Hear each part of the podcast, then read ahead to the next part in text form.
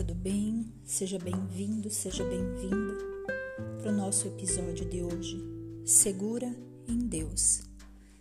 Quem tem a honra de falar com você é a Carla Ost e eu espero que as minhas palavras toquem o seu coração. Provérbios 4, 23 Acima de tudo, guarde o seu coração, pois dele depende toda a sua vida. Qual é a coisa mais valiosa da sua casa? O que aconteceria se ela fosse roubada ou perdida? Talvez você pudesse substituir o item usado usando algum dinheiro poupado ou do seguro. O que é um aborrecimento, com certeza, mas não um desastre total. Agora, qual é o item mais emocionalmente estimável na sua casa?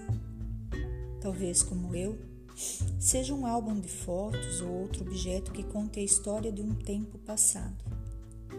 Se isso fosse tirado da sua casa, seria quase impossível substituí-lo.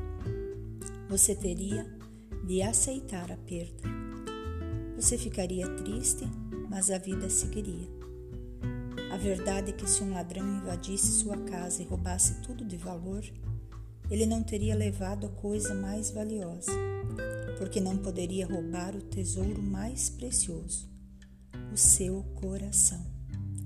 De fato, a única maneira de roubar um coração é se você o tiver fixado a alguém ou a outra coisa que possa roubá-lo de você. Aí então, sua perda pode ser realmente grande. Qual é a razão pela qual Deus nos diz para amá-lo com o nosso coração todo? Porque somente nele nosso coração é mantido em segurança. O seu coração, as suas afeições, como diz uma versão da Bíblia, tem o poder de influenciar tudo em sua vida.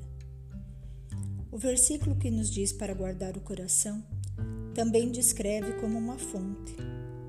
Fonte é proveniência de água limpa, fresca e segura, que nutre a vida de plantas e animais que a cercam. Isto certamente influencia todo o seu redor. A civilização tende a surgir em torno de fontes de água, em lugares áridos de manancial. E literalmente é literalmente a diferença entre a vida e a morte. Se ela estiver contaminada de alguma forma ou se for cortada de sua nascente nas profundezas da terra, toda a área será afetada. As coisas murcham e morrem.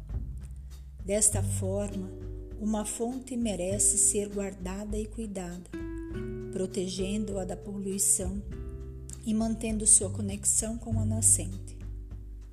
Protegemos nosso coração como se ele nos provesse fontes de águas vivas nós o protegemos de ser envenenado pela poluição quando o guardamos da amargura e da ofensa, e o protegemos da seca, permanecendo conectadas à verdadeira fonte por meio da oração e do louvor. Nós o protegemos de afetos doentios ao não fixá-lo às coisas incertas desse mundo que podem roubá-lo.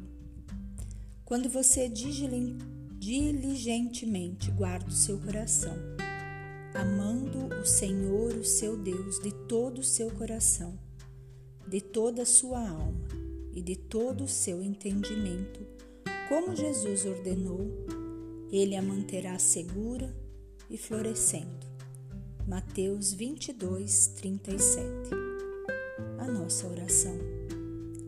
Deus, mostra-me como dar um coração dar o meu coração todo a ti e protegê-lo bem. Eu sei que é o mais seguro, é os teus cuidados.